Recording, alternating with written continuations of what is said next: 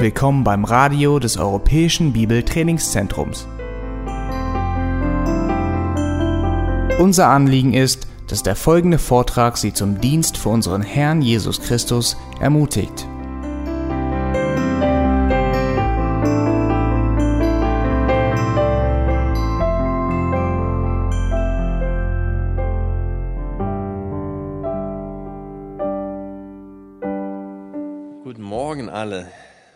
Zusammen. Heute predige ich nicht. Für manche ist das vielleicht eine Überraschung, für manche anderen nicht. Ähm, ich möchte euch an einen alten Brauch in unserer Gemeinde erinnern und beziehungsweise die, die nicht so lange dabei sind, einfach erzählen. In der Vergangenheit war es so, wo ich oder André mit einem Buch der Bibel durch, äh, so fertig waren, wo wir Abschnitt für Abschnitt durch ein ganzes Buch gepredigt hatten, hatten wir dann der Gemeinde die Gelegenheit gegeben, Zeugnis bezüglich des Inhalts abzugeben. Das heißt, dass sie sagen dürften, äh, wie gewisse Verse oder Abschnitte sie geprägt haben, was sie vielleicht neu gelernt haben oder äh, welche äh, Anwendungen sie auch für ihr Leben gefunden hatten.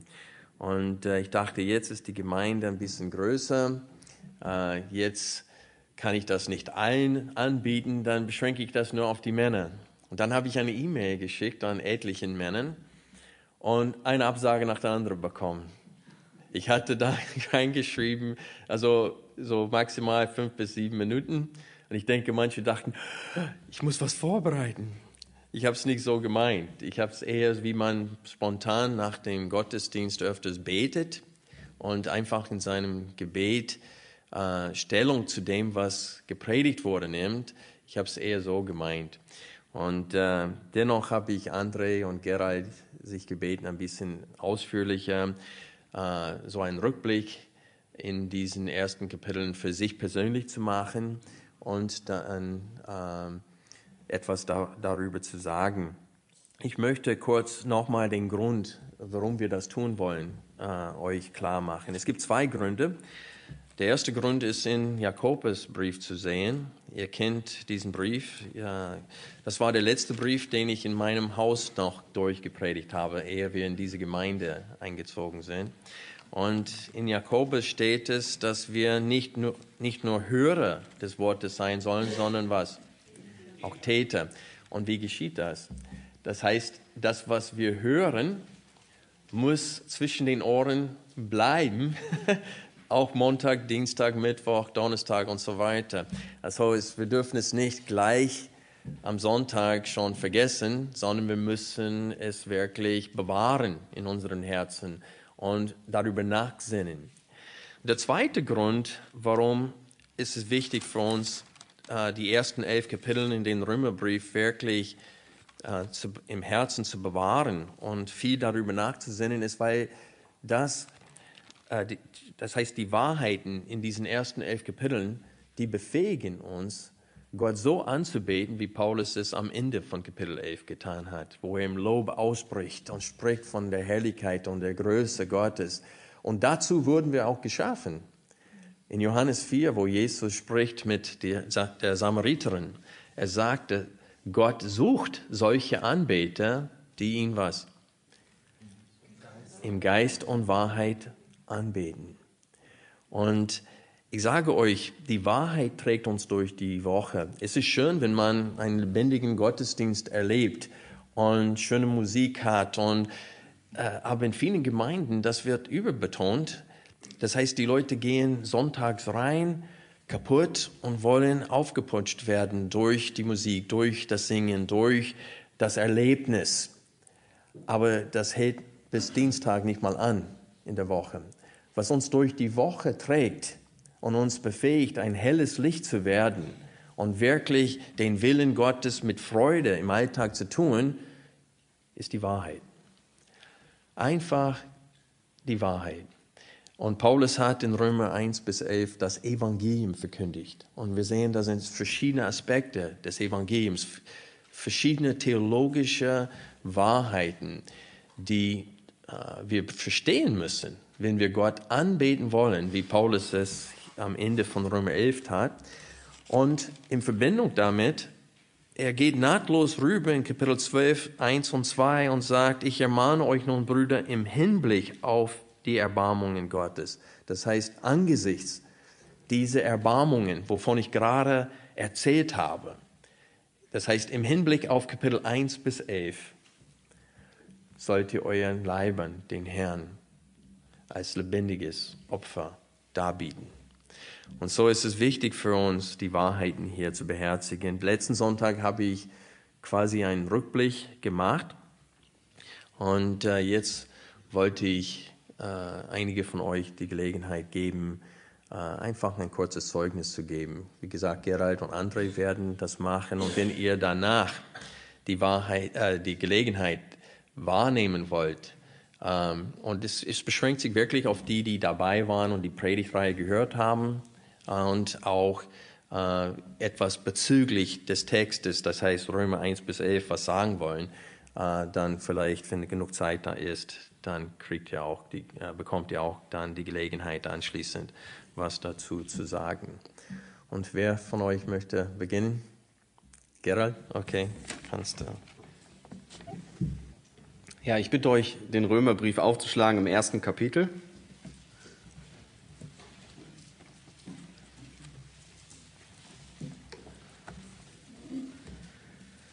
Hier in dem ersten Kapitel, in den Versen 8 bis 15, spricht Paulus von seinem Verlangen, nach Rom zu reisen und dort den Gläubigen das Evangelium zu verkündigen. Er sagt in Vers 10, oder er spricht davon, wie er dafür unablässig betet, dass Gott es irgendwie führt, ähm, dass er dahin kommt.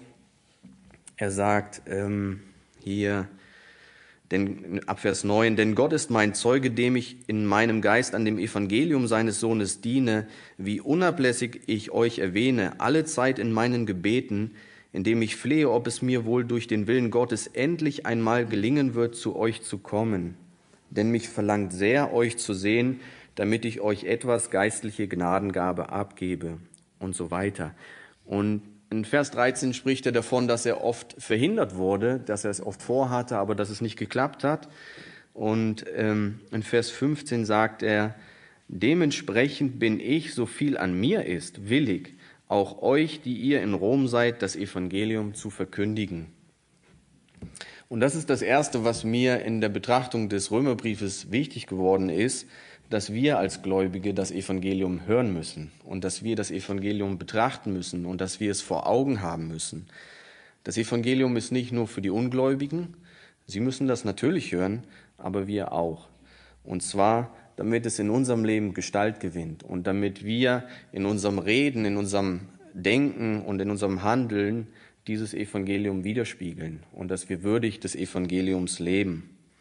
Und einer der ersten Hauptpunkt oder der großen Wahrheiten, die Paulus im Römerbrief betont in den ersten Kapiteln, ist die Verdorbenheit oder unsere Verdorbenheit, unsere völlige Verdorbenheit von uns Menschen.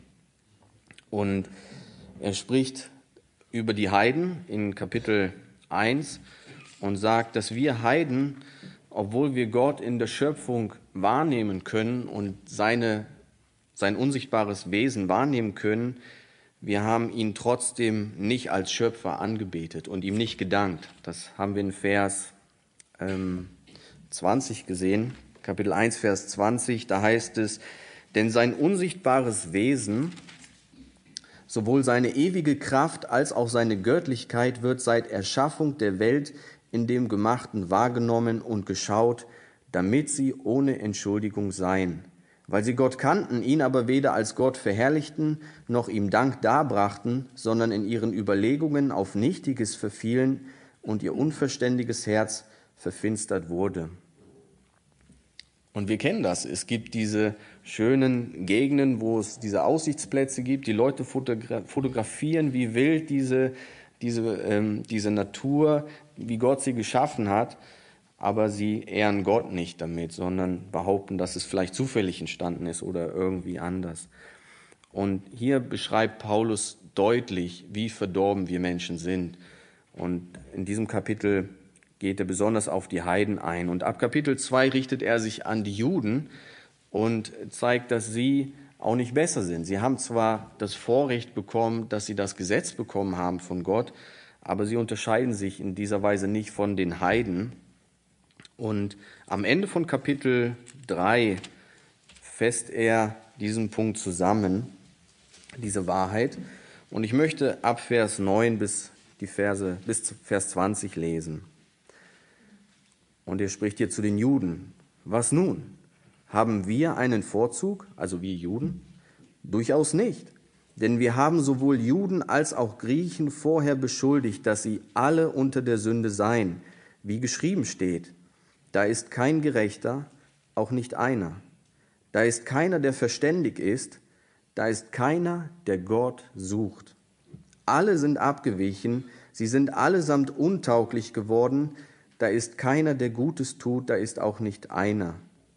Ihr Schlund ist ein offenes Grab, mit ihren Zungen handeln sie trügerisch, Wieperngift ist unter ihren Lippen, ihr Mund ist voll Fluchens und Bitterkeit. Ihre Füße sind schnell Blut zu vergießen, Verwüstung und Elend ist auf ihren Wegen, und den Weg des Friedens haben sie nicht erkannt. Es ist keine Furcht Gottes vor ihren Augen. Wir wissen aber, dass alles, was das Gesetz sagt, es denen sagt, die unter dem Gesetz sind, damit jeder Mund verstopft werde und die ganze Welt dem Gericht Gottes verfallen sei. Darum, aus Gesetzeswerken wird kein Fleisch vor ihm gerechtfertigt werden, denn durchs Gesetz kommt Erkenntnis der Sünde. Und hier macht Paulus deutlich, dass wir keinen Grund haben, in irgendeiner Weise uns zu rühmen oder uns über einen anderen Menschen zu stellen. Egal, ob er Jude ist, ob er Heide ist oder ob er Moslem ist oder vielleicht Zeuge Jehova oder Mormone. Wir alle sind bei Gott unten durch. Wir alle erreichen nicht das, was wir eigentlich erreichen sollten. Wir stehen schuldig vor Gott.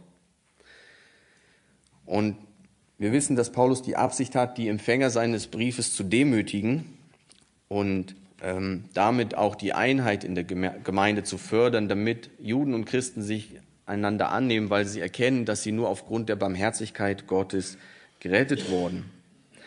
Und in diesem Zusammenhang ist mir ein Mangel in meinem Leben bewusst geworden, nämlich ein Mangel an Dankbarkeit für das, was Gott in meinem Leben getan hat. Dass, ich, ähm, dass er sich erbarmt hat über mich, dass er mich gerettet hat und mich nicht der Sünde überlassen hat. Und wir müssen uns als Gläubige, denke ich, immer wieder bewusst machen, dass wir genau noch an der Stelle wären, die Paulus hier erwähnt hat in Römer Kapitel 2 und Römer Kapitel 3, wo er unsere Verlorenheit und unsere Verdorbenheit beschreibt. Und dass wir an dem Punkt wären, wenn Gott sich nicht uns zugewendet hätte und uns aus dieser Sünde herausgezogen hätte.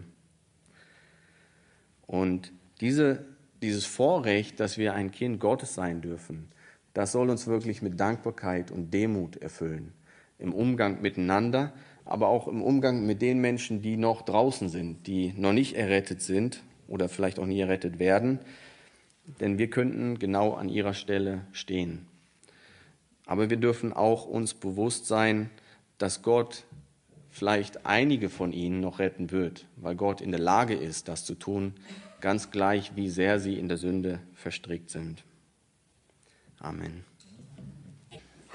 Ich freue mich, dass Gerald genau das gesehen hat, was ich gesehen habe. Denn wir haben ein Evangelium. Auch ich, ich habe vier Punkte, wo mir diese elf Kapitel etwas Besonderes vermittelt haben. Und der erste Punkt, auch in der Priorität, ist die Barmherzigkeit und die Gnade Gottes zu mir ganz persönlich. In, wie gesagt, in den ersten Kapiteln, dessen drei Kapiteln überführt Paulus die Heiden in, ihrem, in ihrer Sündhaftigkeit und auch die Juden. Keiner von ihnen gibt Gott die Ehre und keiner will sich ihm unterordnen. Obwohl, wie Gerald vorgelesen hatte, die Heiden die Existenz Gottes in der Schöpfung erkennen können und die Juden eine direkte Offenbarung Gottes durch die Propheten erhalten haben. Aber Keiner wollte und war bereit, sich Gott zu unterordnen. Und Paulus oder die Schrift schließt also alle ein, ohne Ausnahmen. Und er sagt, was auch Gerald vorgelesen hatte, Vers 19 im Kapitel 3, die ganze Welt dem Gericht verfallen sei. Ohne Ausnahme. Auch ich. Auch du. Jeder. Das heißt, kein Mensch, das diese Welt erblickt hatte und erblicken wird, wird imstande sein, seine Position zu ändern. Er ist nicht fähig dazu. Er kann sich anstrengen und abmühen, aber es wird keine Gerechtigkeit erlangen, die dann vor Gott die Gültigkeit hat.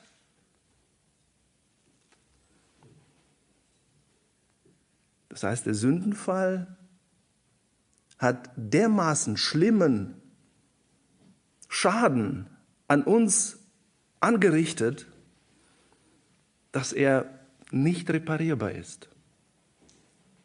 Wir sind endgültig, mit dem sagte, wir haben Totalschaden. Es gibt nichts Gutes in uns. Und Paulus geht darauf ein. Und ich musste erkennen, ich bin einer von diesen vielen, die nichts anderes verdient haben als Zorn Gottes und das Gericht Gottes. Ich habe keinen Anspruch darauf. Ist es uns bewusst?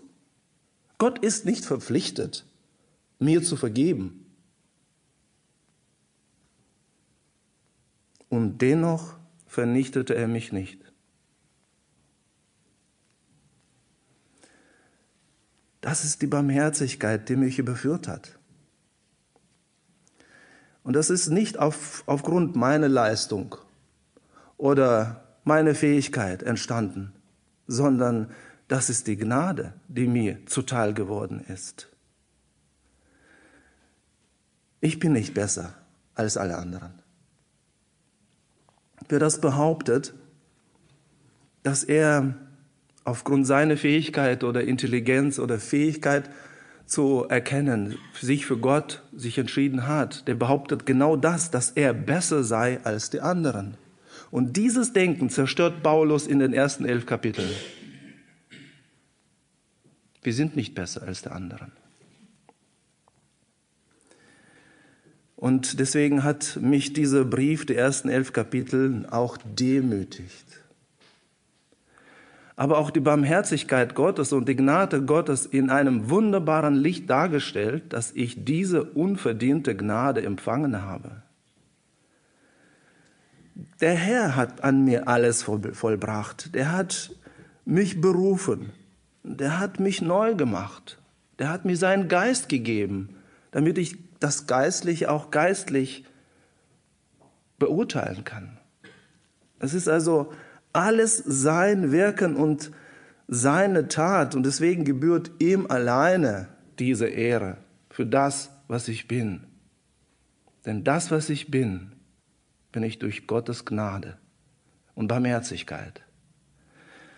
Und das darf uns niemals alltäglich werden. Wir dürfen das nie vergessen und wir müssen uns wirklich demütigen vor Gott und uns immer wieder daran erinnern, wer wir waren und was wir heute sind, welchen Stand wir heute durch seine Gnade erhalten haben.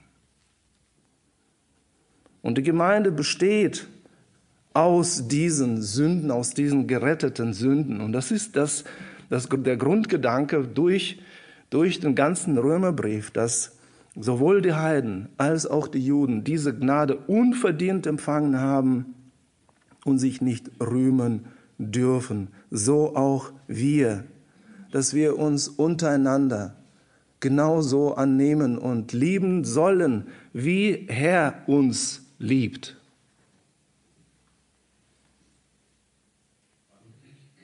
Das ist die Anwendung, auch für mich und für uns alle.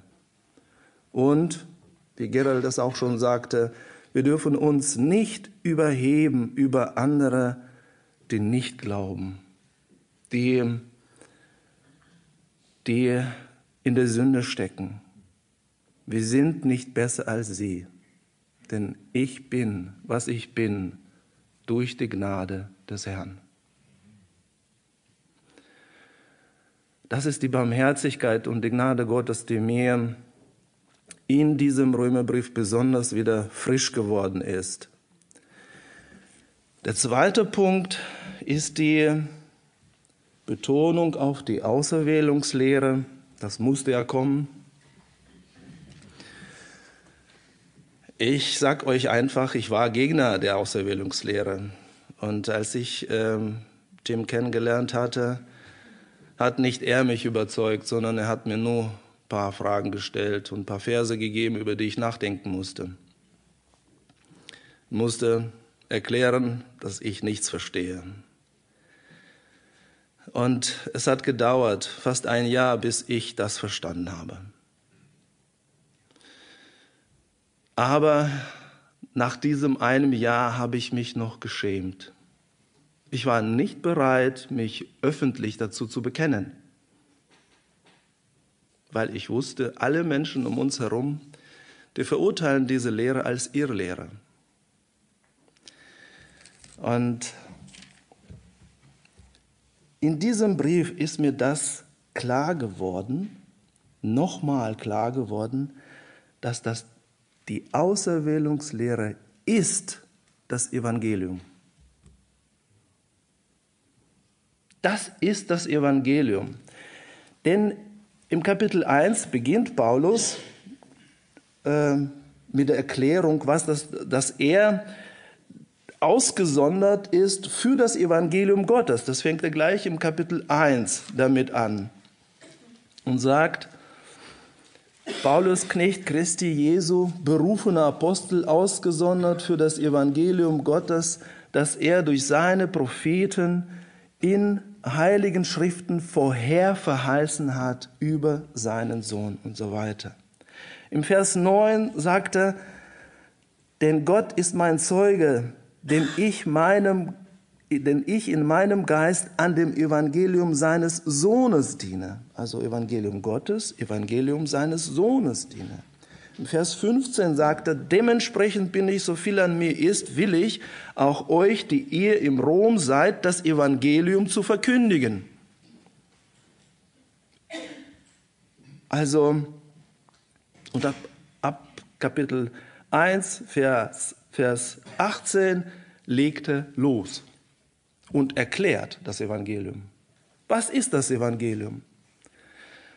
Und wir haben das gesehen, dass er, wie gesagt, vom Thema her die Spaltung zwischen den Gläubigen heilen möchte mit dieser Lehre der Auserwählung.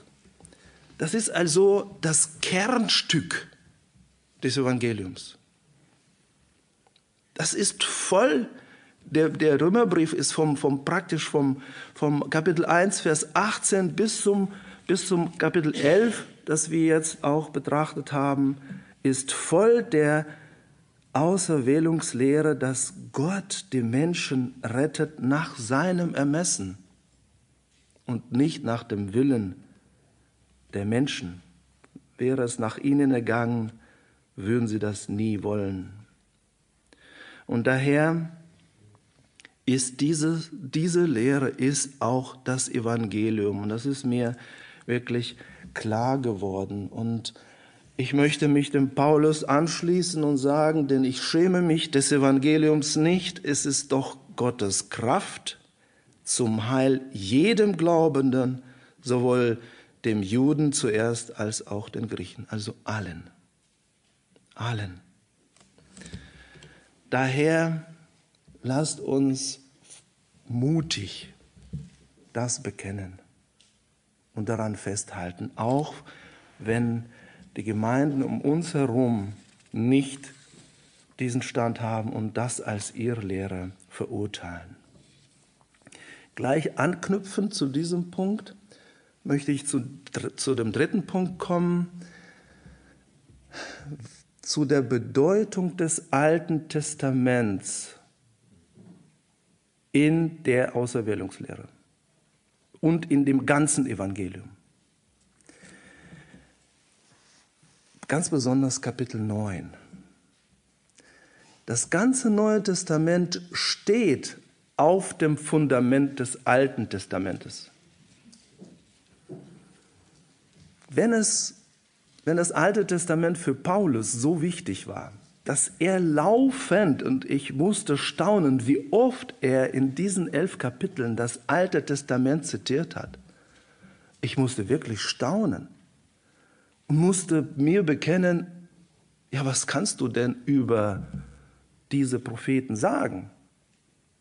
Es ist etwas da, man kann in etwa was sagen, aber ich könnte nicht genau sagen, was sagt Jeremia. So habe ich mir mich aufgemacht und habe angefangen, in dieser Zeit auch parallel die Propheten zu lesen. Und ich war überwältigt. Ich war wirklich überwältigt, denn seitenweise, ob das Jesaja ist, Jeremia oder Hosea, seitenweise wird die Sünde des Volkes aufgelistet und aufgezählt. Wie schlimm sie es treiben. Und Gott sagt, ich habe euch früh aufmachend gewarnt. Und er hat sie gewarnt und gerufen, kehrt um, kehrt um. Sie haben nicht gewollt. Er hat sie durch die Propheten gewarnt. Er hat also Propheten geschickt, um sie zu warnen. Nix.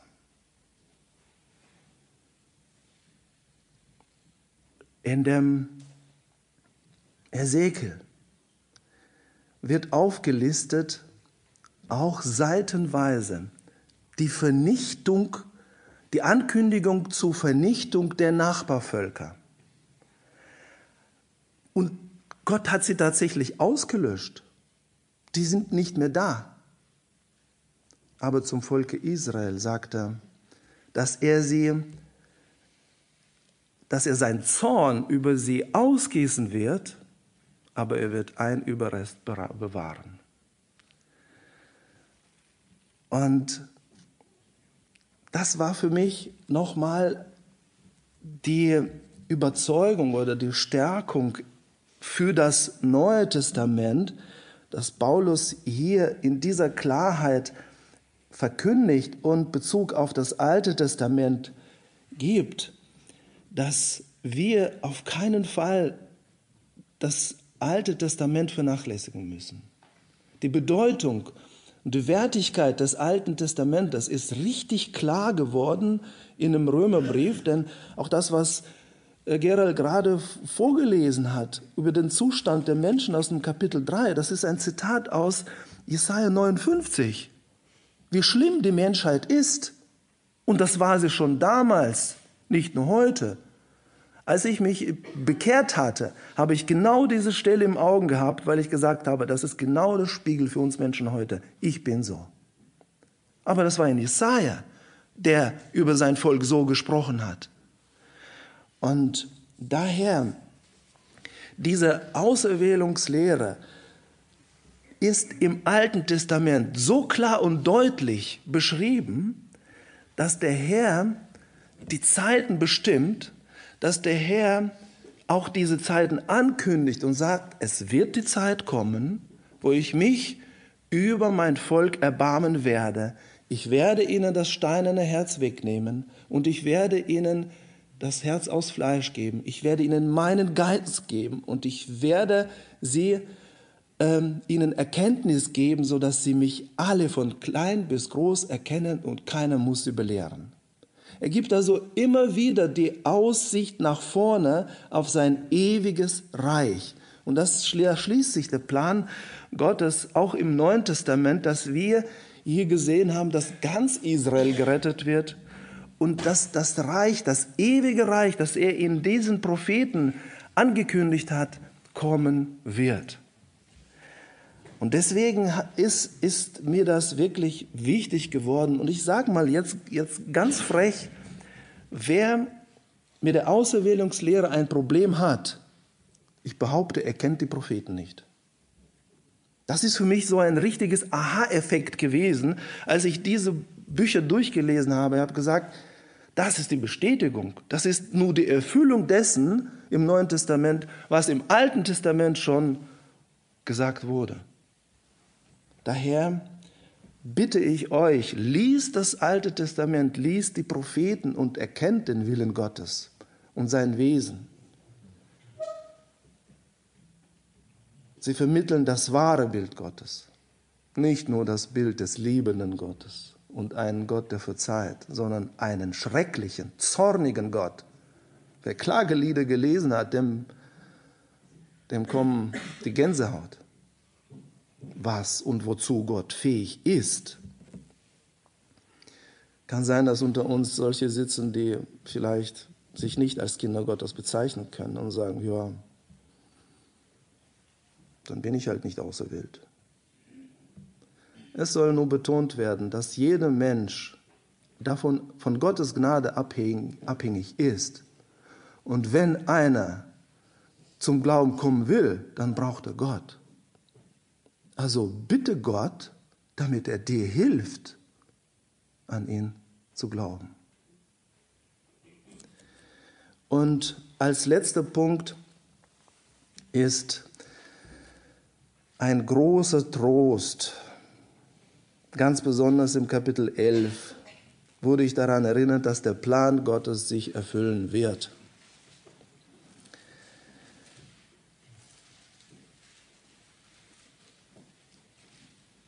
Gott selber bestimmt die Zeiten und er führt seinen Plan durch.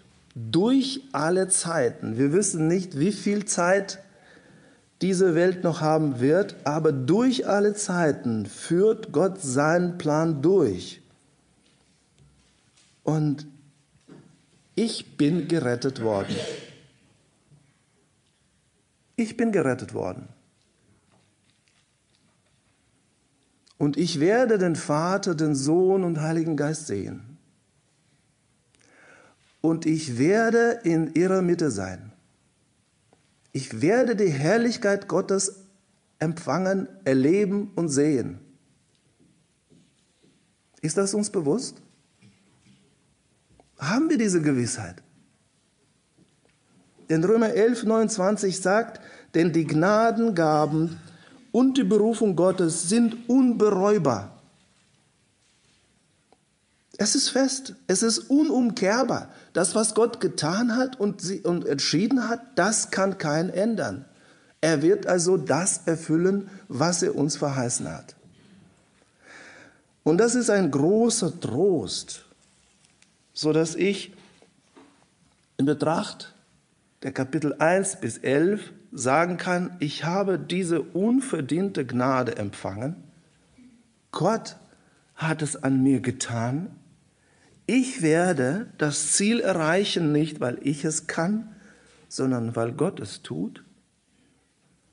Und daher kann ich mit Paulus in sein Lob, mit, sein, mit ihm einstimmen im Kapitel 11,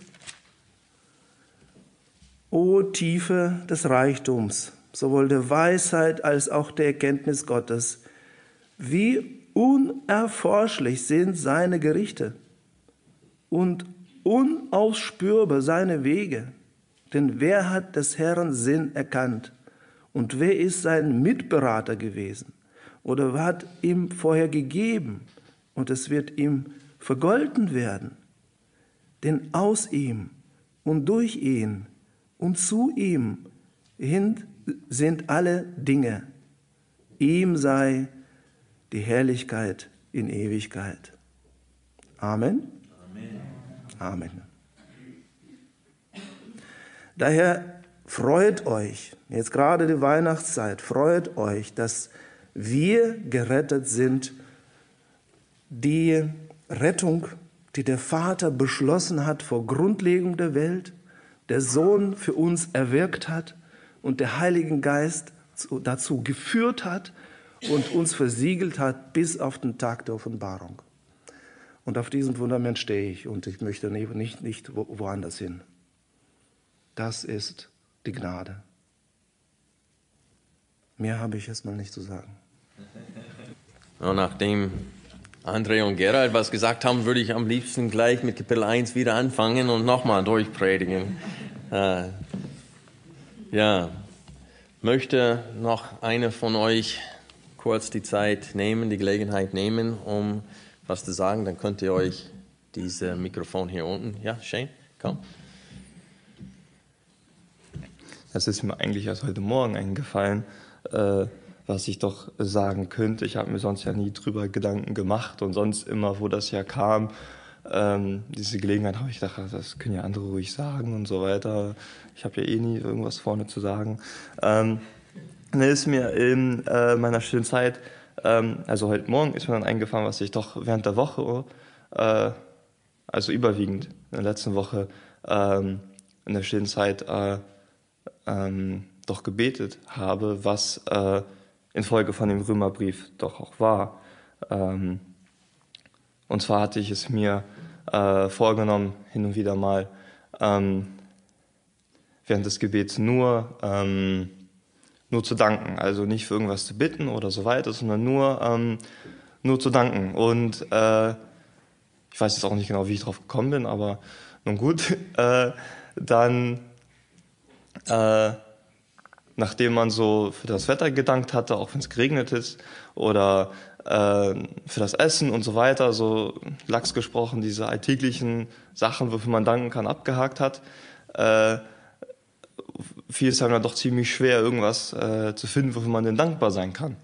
Äh, und dann fiel einem ja ein, okay, ich kann ja dankbar sein, dass Gott mich errettet hat und ähm, so weiter. Doch dann fing das Hirn an, doch äh, stark zu arbeiten und dann äh, mit Gottes Hilfe ist einem dann doch vieles mehr eingefallen. Also so äh, doch viele weitere so simple theologische, wenn man so will, Sach Sachen aus der Schrift, die man erkennen kann, wie zum Beispiel, dass Gott ein eifersüchtiger Gott ist, äh, dass man doch auch dankbar dafür sein kann.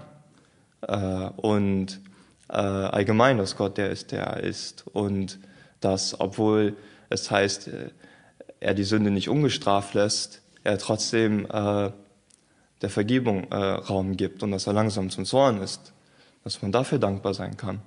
Und dann, ähm, ich musste jetzt vorhin erstmal suchen, wo das im Römerbrief denn überhaupt steht, aber ich wusste, es steht da, dass wir das durchgenommen haben, äh, weil es mir eingefallen ist, dann auch, dass man da dankbar dafür sein kann, dass Gott sich entschieden hat, nicht nur ein Gott der Juden zu sein, sondern auch ähm, ein Gott der Nation. Und das ist äh, in Kapitel 9 ist das, glaube ich, wo das dann erwähnt wird, oder? Ja. Ja, ja genau, okay. Ähm, und ja, das wollte ich dann einfach an euch dann weitergeben. Guten Morgen. ähm, ich, es gibt einen Teil im Römerbrief, der mir besonders wertvoll geworden ist. Und es ist der erste Teil aus ähm, Römer Kapitel 5. Äh, und da steht, da wir nun gerechtfertigt worden sind aus Glauben, so haben wir Frieden mit Gott, unserem Herrn, durch unseren Herrn Jesus Christus. Und ich stelle mir immer vor, äh, die Begebenheit in 2. Mose 20, Gott spricht die zehn Gebote zu seinem Volk. Und das Volk äh, zittert und hat Angst vor Gott, weil diese Erscheinung von Gott so groß ist. Und ähm, Gott erscheint seinem Volk deswegen so, damit, damit sie ihn fürchten, damit sie erkennen, dass sie halt nicht sündigen sollen. Und mit, mit diesem großen Gott haben wir Frieden. Ähm, und in Vers 10 schreibt Paulus, denn wenn wir, als wir Feinde waren, mit Gott versöhnt wurden, durch den Tod seines Sohnes, so werden wir nun, da wir jetzt versöhnt sind, viel mehr gerettet werden durch sein Leben. Und das ist eine so große Verheißung, die wir haben, worauf wir uns stützen können und, und uns gegenseitig erbauen können, dass wir wirklich diese feste Zuversicht haben, dass wir äh, die Hoffnung auf die Herrlichkeit Gottes haben werden. Denn wir haben das Leben Christi. Amen.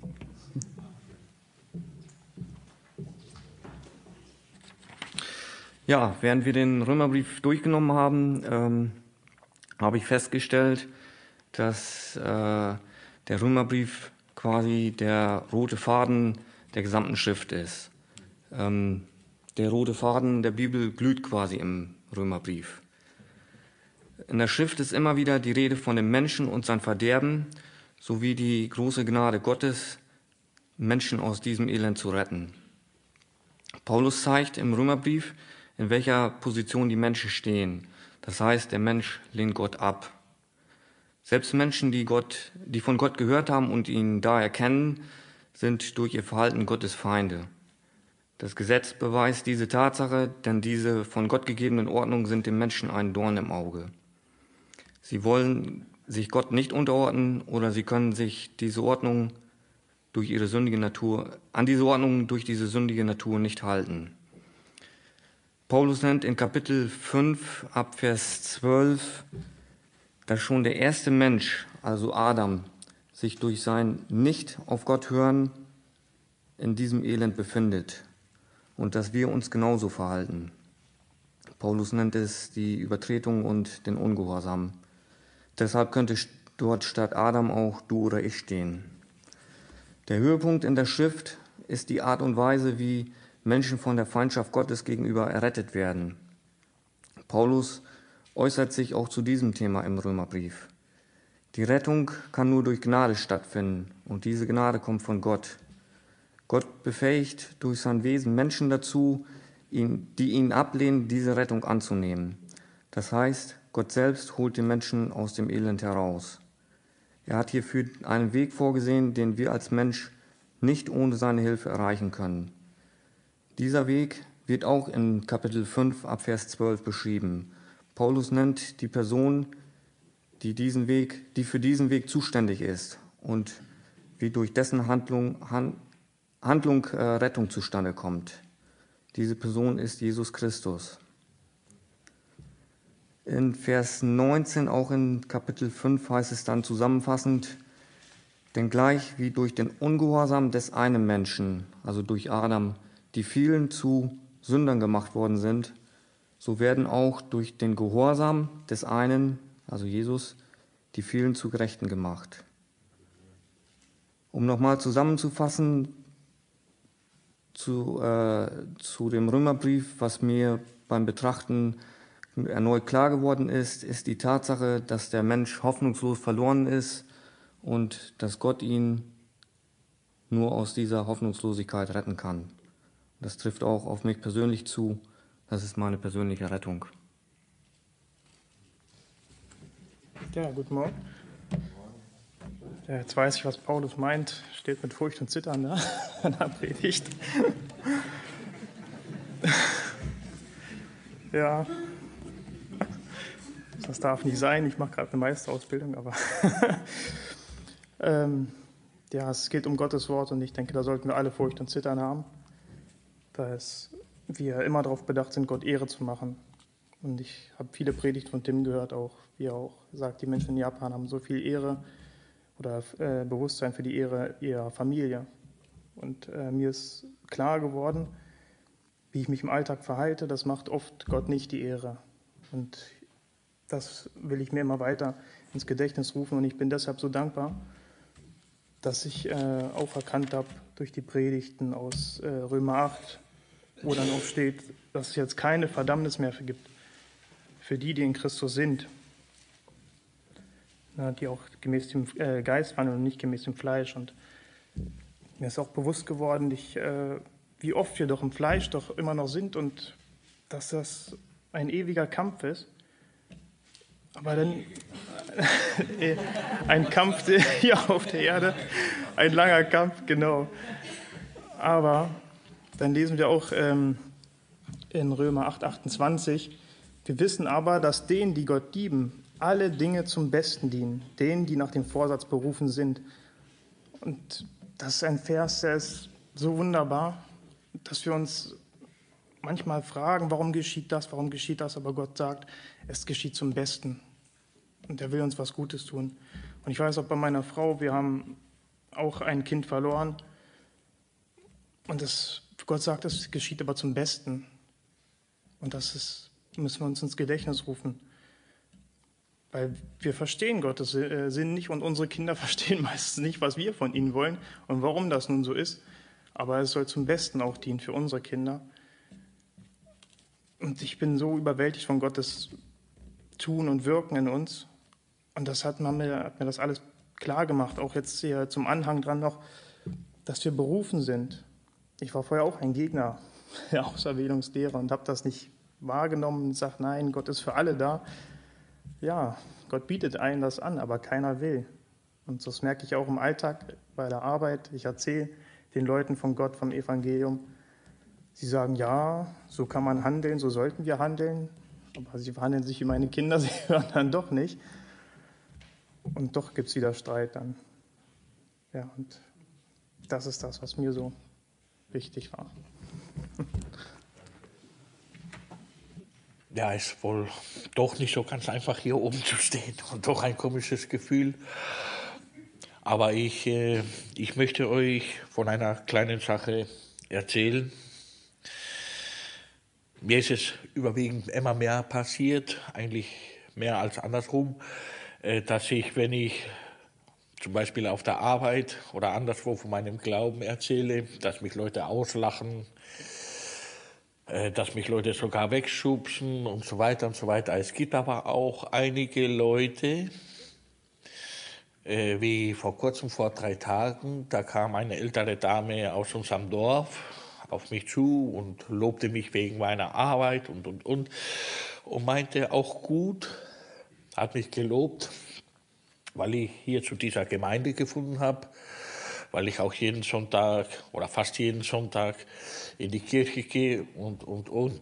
Da muss ich aber die Dame korrigieren, weil ich ihr gesagt habe, dieses ist nicht mein Werk. Ich war früher ein Sünder, wahrscheinlich wie fast alle von uns.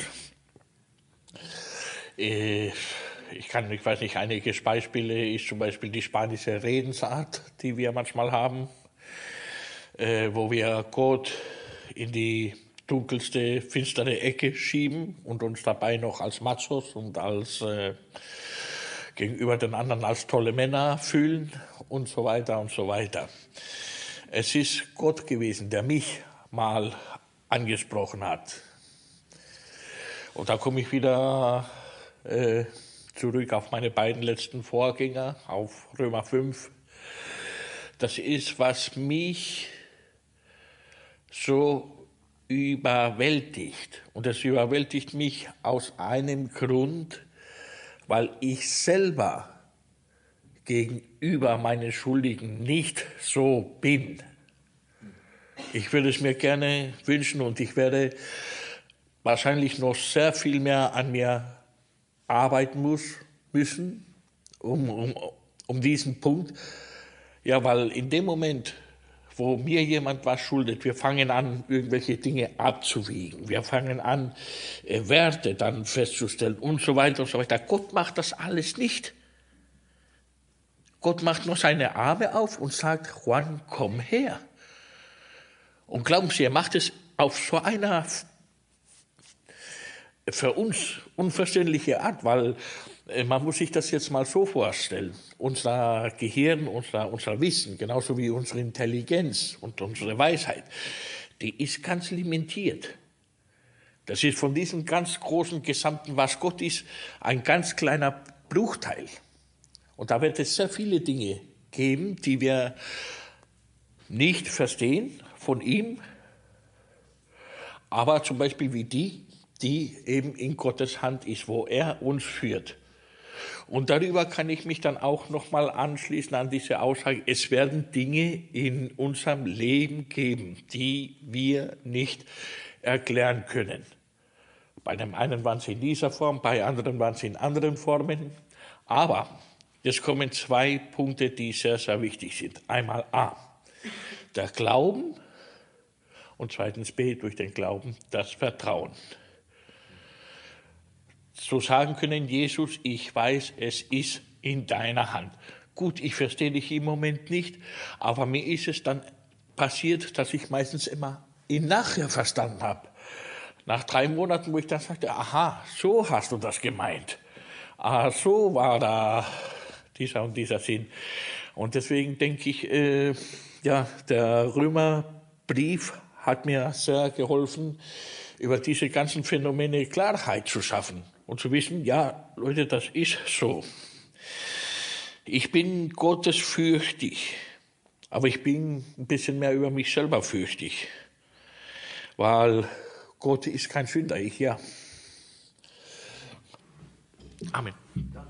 Ich weiß genau, was Juan meinte, weil wir hatten mehrere Gespräche geführt und der hat gesagt, es ist, man sieht, wie Gott mit uns umgeht, wie gnädig, der vergibt uns unsere Schuld, aber im Alltag kriegen wir es nicht hin, äh, die Leute, die gegen uns sündigen, äh, auch diese Gnade weiterzugeben. Und äh, das stimmt, das ist eine große Lektion, das ist wahrscheinlich die Lektion aus diesen elf Kapiteln, dass wir demütig sein sollen, weil das war das Ziel Paulus, dass wir lernen, anderen zu, anzunehmen und zu akzeptieren und in Gnade mit anderen Menschen umzugehen, weil wir diese Gnade empfangen haben. Aber das setzt natürlich voraus, dass wir diese Gnade verstanden haben. Wenn wir dann mit unseren Mitmenschen so umgehen wollen, wie Gott mit uns. Gut, als Vorbereitung für nächsten Sonntag wollte ich euch äh, fünf Fragen mitgeben.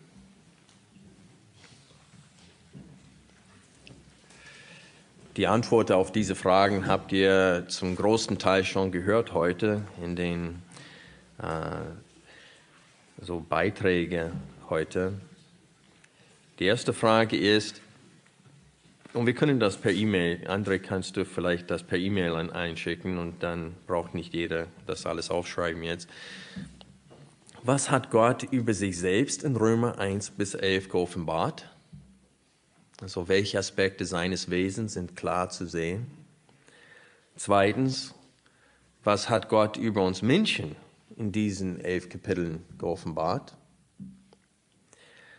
Drittens, welche Erwartungen hat Gott jetzt von seinen durch ihn geretteten Kindern? Hier in diesen elf Kapiteln geoffenbart. Natürlich wird das klar ab Kapitel 12 bis 14 oder 16, aber auch hier sehen wir, ich gebe euch einen Hinweis darauf, was Shane gesagt hat, diese Dankbarkeit. Also Gott will natürlich von uns das Gegenteil von äh, Römer 1, 21, wo sie ihm nicht gedankt haben und ihn nicht als Schöpfer geehrt haben, natürlich sollen wir jetzt das Gegenteil tun. Und ähm, dann noch eine Frage, welche Herzenseinstellung müssen wir haben, wenn wir diese Erwartungen, das heißt von Gott, gerecht sein wollen? Und dann die letzte Frage, wie gewinnen wir so eine Herzenseinstellung? Okay. Also die ersten elf Kapiteln befähigen uns, richtig zu denken und uns richtig zu fühlen. Und sie schenken uns Motivation zur Anbetung und zu einem gottesfürchtigen Leben.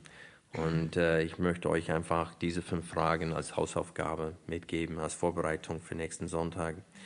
Jetzt wollen wir gerne. Wie bitte?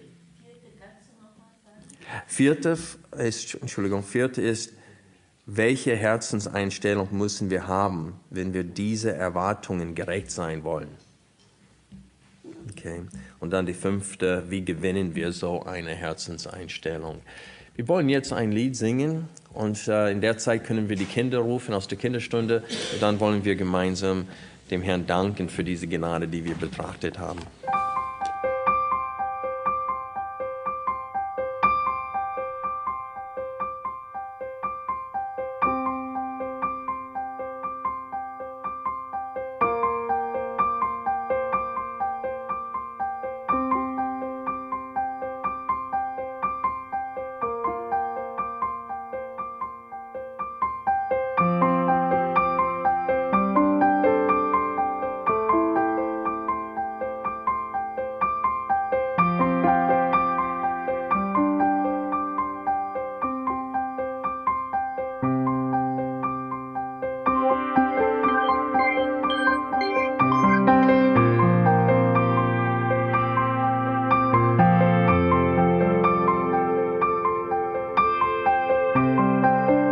Alle Vorträge unseres Programms, Bücher, DVDs und vieles mehr können Sie bei uns unter www.ebtc-media.org erhalten.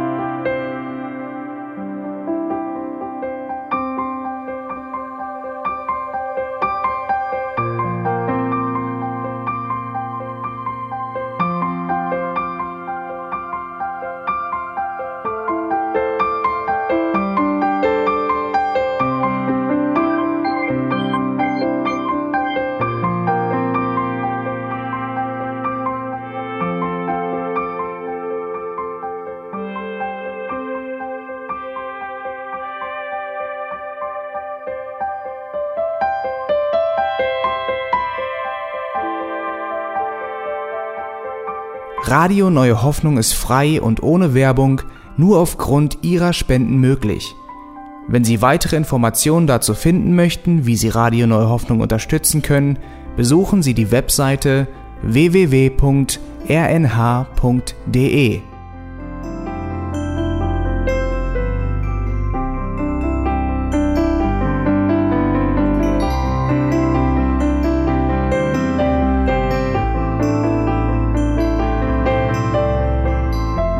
Sendezeiten des EBTC sind Montag, Mittwoch, Freitag und Samstag jeweils von 10 bis 11 Uhr.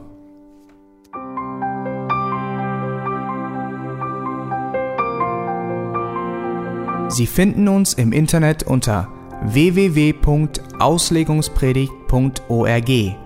Eine E-Mail können Sie uns senden an radio@auslegungspredigt.org. Telefonisch erreichen Sie uns unter 0049 30 60 988 610. Unsere Postanschrift ist EBTC Havelländer Ring 40 in 12629 Berlin, Deutschland.